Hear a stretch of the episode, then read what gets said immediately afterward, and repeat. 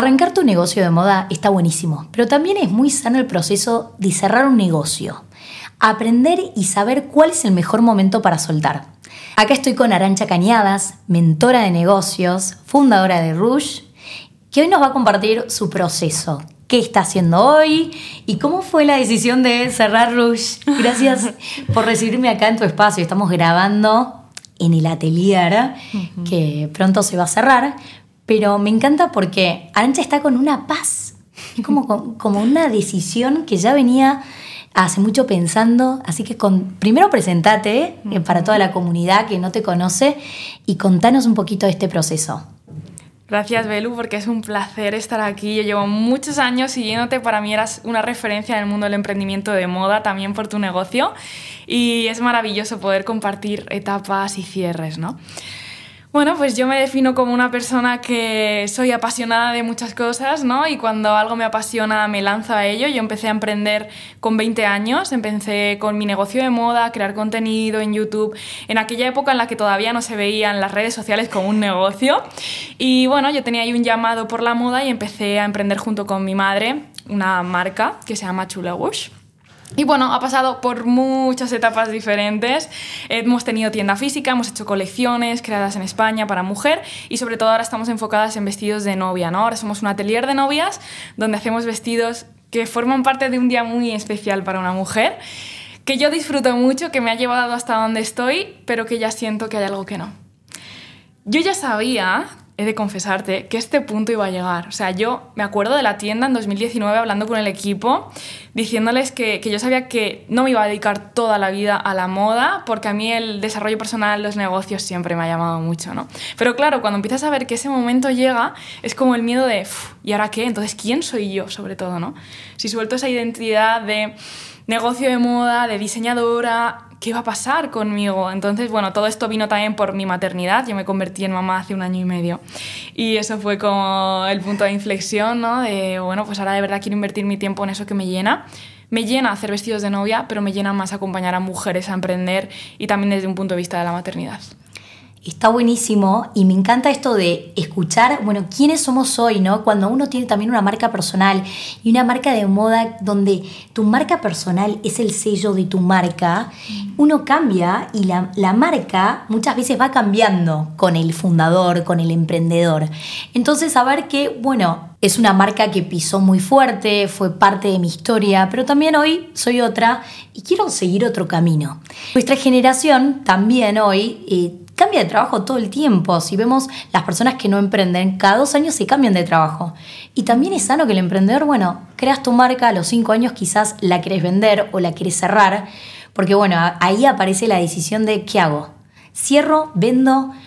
¿Vos qué hiciste? ¿Cuál fue tu decisión? mi decisión es cerrar porque pienso que si mi alma y mi corazón no está puesto en esto no tiene sentido. O sea, vestidos de novia hay muchos atelieres que lo pueden hacer y si de verdad mi esencia y por lo que las mujeres y las novias vienen aquí no está, me da igual. O sea, Belu, es que podemos hacer dinero de cualquier forma, con cualquier forma. Entonces, suelto esto porque ya no vibra conmigo y otra cosa vendrá, ¿no? No, y está genial y, también creo que a veces le ponemos tanto peso a nuestras decisiones. Ay, ¿qué va a pasar si cierro? ¿Qué van a opinar mis colegas? ¿Qué va a opinar mi familia? ¿Voy a decepcionar a mis seguidores? Aparecen esos miedos. A mí me pasó y me siento tan identificada con tu historia porque en la pandemia yo cerré mi negocio de moda. Bueno, lo vendí, pero dejé de ser parte de él. Y todo el mundo que me saludaba, que me, encontraba en la calle con seguidoras, me decían hola Sofía, ni siquiera me decían hola Belén, o sea, me decían hola Sofía porque mi marca era Sofía de Grecia. Y fue muy difícil para mí separarme de yo no soy Sofía, yo soy Belén, y ahora Sofía no forma parte de mi vida. Y tenía tanto miedo compartirlo y no sabía cómo hacerlo. Y lo compartí, lo compartí justo el día que cerré porque fue un proceso largo eh, de seis meses y yo quería salir a contarlo a todo el mundo, pero dije, bueno, no, no, no. Hay muchas personas involucradas, tuve que hablar con cada integrante de la empresa, con todos los que los colegas, con los proveedores, compartir este proceso. Dije, bueno, primero les comparto a ellos y luego, cuando ya esté finalizado eh, la transición, al día siguiente salgo y lo cuento a las redes. Mañana no formo más parte de Sofía. Hoy es mi último día. Fui, lo compartí así, subí un post y la verdad que me estalló el inbox de mensajes de seguidoras que les encantaba mi nuevo camino, que me apoyaban, que me acompañaban. Yo ya no era más la misma emprendedora de hace 13 años. Y nada, y la verdad que estoy tan en paz con esta decisión. Y digo, ¿por qué di tantas vueltas? Pero bueno, creo que la pandemia a todos nos marcó y nos ayudó a tomar esas decisiones que tanto procrastinábamos. Bueno, y quiero saber cómo sigue ahora esta historia. Bueno, pues la historia sigue en que le he dado un giro a todo. Al final también me parece muy interesante lo que has contado porque yo tengo este negocio con mi madre, o sea, emprendimos juntas hace 10 años. Entonces, lo difícil de la decisión no era cerrarlo, no es cerrar un negocio que funciona, es comunicarle eso a tu madre, que ya no es solo que somos socias, sino que somos madre e hija. Yo no quería que esto repercutiese en, en nuestra relación, entonces eso fue lo difícil, pero como tú dices, lo comunicas y sientes paz o sea, yo siento esa paz de es lo correcto, aunque no haya nada o racionalmente no lo puedas justificar, ¿no? ¿Y ahora en qué estoy? Pues ahora sigo creando contenido, le voy a dar mucha fuerza también a mi podcast, que como tú tengo un podcast, el podcast de Arancha Cañada se llama, y también pues doy visibilidad a otras mujeres, a otras personas que, que quieren vivir diferente, que se quieren arriesgar, que quieren ser valientes, que quieren emprender o no, pero que ya empiezan a ver que la vida es algo diferente a lo que nos han contado, ¿no? Y desde ahí he creado una formación también que se llama Mamá Vive y Emprende porque yo también tuve una escuela de emprendimiento en moda que cerré el año pasado, pero ahora lo he reinventado con este giro ¿no? de negocios que no tienen por qué ser solo moda y que es para mamás, porque al final la maternidad también te, te remueve muchísimo y crear este balance entre tu vida personal y profesional, creo que en el emprendimiento no se habla, ¿no? Nos hablan de, de una visión muy masculina, de crear, de hacer, de luchar, y me he dado cuenta que se puede emprender desde un lugar mucho más de recibir, de calma, de conectar con tus talentos y con tus dones, sobre todo la clave está ahí. Me encanta, creo que está buenísimo que te enfocaste en un nicho, ¿no? Bueno, voy a hablarle a las mamás emprendedoras, que acá en España veo que no hay tantas eh, coaches de negocios, porque no es tan común emprender como lo es en Argentina. Y también me gusta mucho la libertad que te dan los negocios digitales, que podemos hablar un poquito de eso también, ah. y cómo vos arrancás ahora a coachear, pero con una experiencia. Porque también hoy en las redes nos encontramos con un montón de programas. Bueno, comienza tu negocio, te voy a enseñar a tener 100.000 seguidores. Y eh, desde una base que capaz no es tan sólida, pero vos primero emprendiste, tomaste muy buenas decisiones, también quizás tuviste etapas de aprendizaje y hoy con toda esa espalda, con toda esa experiencia, salís a enseñarle a todo este mundo de mamás emprendedoras que quieren iniciar su propio negocio. Y qué interesante esto de los negocios digitales, que son fáciles de desarrollar. A ver, bueno, acá vos tenés que tener un know-how, algo para enseñar, pero una vez que vos tenés un talento, que tenés algo, un mensaje para comunicar, vos podés empezar hoy a vender online cursos, tanto eh, en vivo, que eso lo puedes hacer con Zoom, con cualquier plataforma, como también grabados, que creo que esto es lo más interesante, lo que se puede escalar, que puedes ir manteniendo con una actualización. Eh, ¿Cómo son tus cursos? ¿Qué plataforma estás usando? ¿Cuáles son las herramientas principales? Es un punto de inflexión también, pero como lo hacía antes, por ejemplo, era Hotmart, porque al final te lo pone muy fácil para subir el contenido. Es verdad que el pero es que se llevan mucha comisión, que es lo que ahora no me gusta tanto y me estoy planteando la opción de crear mi propia escuela dentro de mi web, ¿no? Pero al final tengo una parte grabada que sí que puedes hacer a tu ritmo y para mí es muy importante también el grupal y el directo. Porque, bueno, he tenido cursos, yo antes vendía cursos de marca personal, de emprendimiento de moda que estaban, eran más escalables, obviamente, porque tú lo vendes y no tienes que estar ahí. Pero, Belu, para mí es muy importante el contacto con las personas que me compran, ese jo, ese acompañamiento, ese sostén, esa comunidad. Pero porque yo he identificado que para mí es importante y lo quiero. Que si el día de mañana no lo quiero y lo quiero hacer de otra forma, también tengo la libertad de hacerlo, ¿no? Al final yo creo que aquí la pregunta es cómo quiero yo vivir y en base a eso creo mi negocio. Si yo quiero más libertad, voy a crear un negocio digital porque es que he estado cuatro meses viviendo en Bali y me lo ha permitido tener esta parte online. Si de verdad quiero tener físico, bueno, pues también lo puedes hacer, ¿no? Que parece que nos vamos a un extremo u otro. Pero la cuestión es, encuentra tu forma y mi forma ha sido esa, pues también estar, pero en el digital y poco a poco irá evolucionando porque sé que esto es otra etapa que me llevará a otro lugar, no es ya para siempre hasta que me muera. No, me parece increíble y está buenísimo esto de combinar con lo presencial. Lo digital te da libertad, se puede escalar, lo puedes hacer desde cualquier parte del mundo, pero también es muy solitario.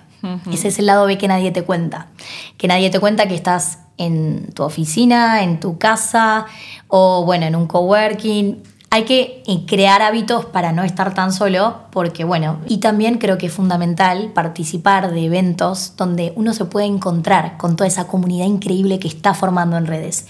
Como por ejemplo Woman Rocks, que fuiste oradora, ¿no? Como que eh, están estas oportunidades que me parecen claves.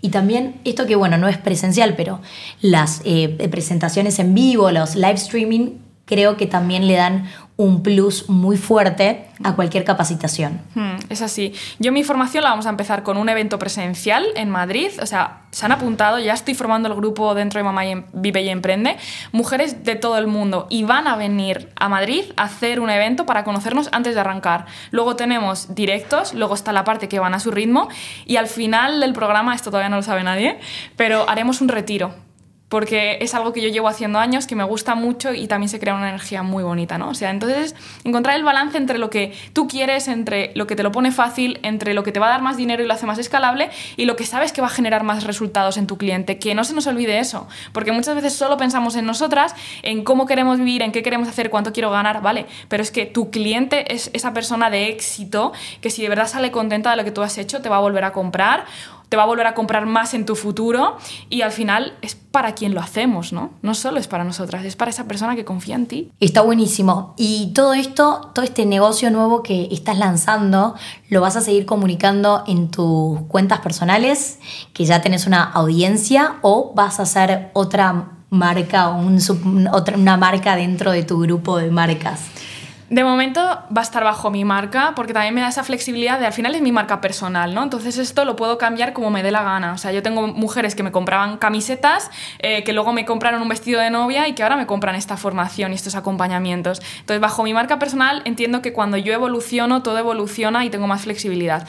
Que esto derive luego pues en una cuenta más personal del programa. Puede que sí o puede que no. No sé, yo estoy abierta a ver qué pasa, pero en principio bajo mi marca personal de momento. Está buenísimo. Es, la típica pregunta cuando emprenden, me dicen, Melu, ¿qué hago? ¿Lo, lo, ¿Lo comunico en mi marca personal? ¿Hago otro Instagram paralelo? bueno, cuando recién arranca, lo mejor es tal cual decís misma cuenta, no hacerse tanto lío porque también es un proceso nuevo, uno va aprendiendo qué necesita el programa, estás enfocando en que la experiencia sea increíble. Y luego cuando ya estás más canchera con el programa y quizás crece un montón, decís, bueno, no puedo estar todos los días comunicando el programa en mi cuenta a una cuenta paralela que enfoque únicamente el mensaje del programa. Así que bueno, para ir cerrando, entonces ahora te vas a lanzar full con tus capacitaciones, con el programa para las mujeres, madres que quieren emprender, que no tienen que vivir eh, acá en Madrid. Más allá que se lance con un evento presencial, se puede hacer digital también, ¿o no? Sí, eso es. Son mujeres de todo el mundo. Tengo incluso ayer cerré una venta con una mujer que está en Dubai. O sea, de cualquier lugar. Y al final es esto, ¿no? Que todos tengamos acceso a esa información, a esos recursos, a ese acompañamiento. O sea, el mundo del emprendimiento es tan solitario, tienes tantas dudas, tantos miedos, que necesitas alguien que te dé la mano. Y estamos tan cerrados a esto, ¿no? Decimos, no puedo invertir ahora en esto porque es invertir en formación o invertir en mi negocio. Muchas veces te va a ahorrar tiempo y dinero invertir antes en formación que en tu negocio. Que luego irás andando, es importante lanzarse, o sea, yo me lancé sin tener ni idea, pero estés donde estés, en cualquier lugar del mundo, todos necesitamos personas que ya lo están haciendo y que te cuenten su expertise, sus retos, sus dudas, sus cagadas, lo que han hecho bien y lo que han hecho mal, ¿no? Así que sí, cualquier mujer que ya sea mamá o que lo quiera ser, que ya tenga su negocio, que lo quiera realinear con ella y reinventarlo, tiene espacio en Mamá Vive y Emprende. Increíble.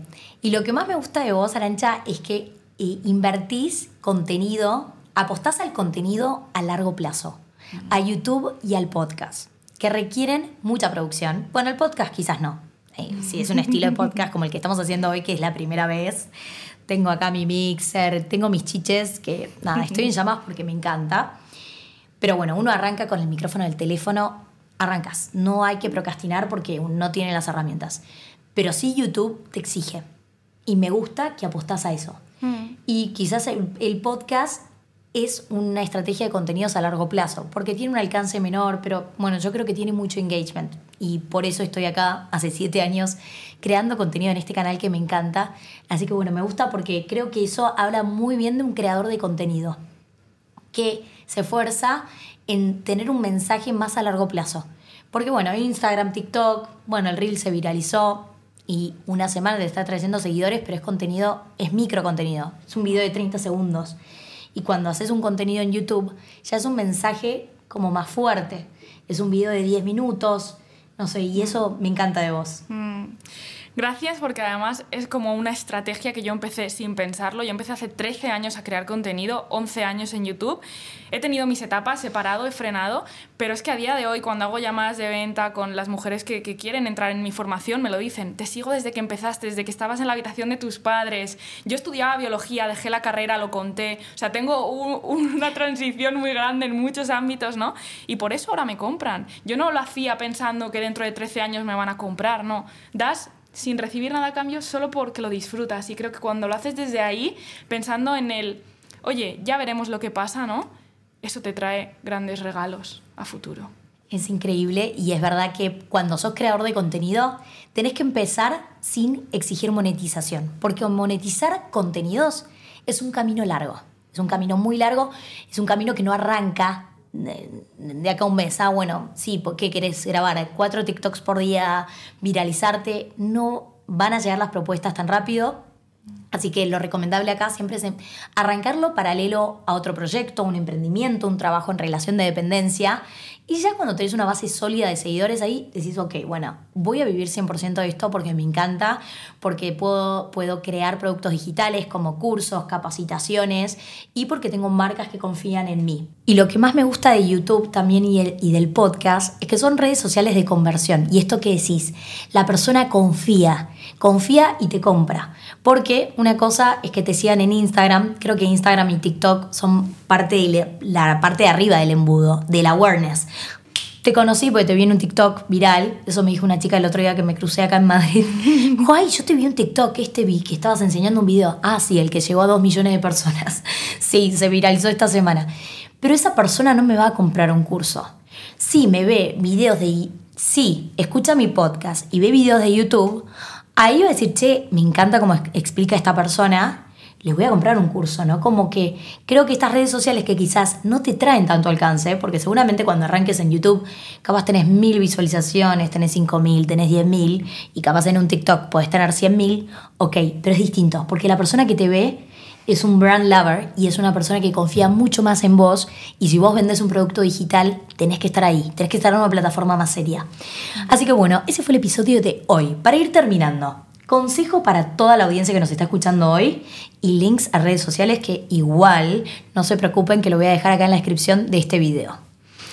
Consejo, si quieres emprender tu propio negocio, si te quieres reinventar, lo primero es conócete muy bien, invierte tiempo, dinero, esfuerzo, lo que sea en conocerte y en saber cuál es tu valor diferencial. Al final todos queremos que nos vean, eh, impactar en las personas, vale, pero ¿por qué te voy a ver a ti? ¿Por qué voy a gastar mi tiempo en ti, mi atención y no en otro, ¿no? Lo que tú dices al final, sí, pues los reels, TikTok nos llevan pues a, poder impactar a mucha gente, pero que luego eso te lleve a algo más profundo, a una conexión más real. Hay estudios que dicen que para que te compren las personas necesitan más de 7 horas de relación contigo. Claro, si a ti te escuchan todas las semanas una hora o 15 minutos en un podcast, vas a completar ese tiempo para generar confianza mucho antes que con un reel de 30 segundos. Entonces, pensemos a largo plazo y no solo en el placer de este momento, ¿no?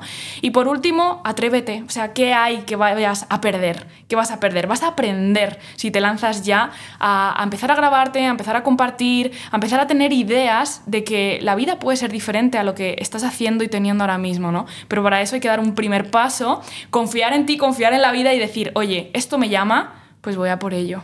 Me encantó. Gracias, Arancha, por el espacio, por compartirnos tanta información de valor y gracias a todos por escuchar. Ese fue el episodio del día. Chau, chau. Chau, chau. Emprendals es un podcast para emprendedores, un podcast donde vas a escuchar historias inspiradoras y también episodios con herramientas de marketing digital para potenciar tu emprendimiento. Si te gustó el podcast, déjanos tus cinco estrellitas, así llegamos a más emprendedores como vos.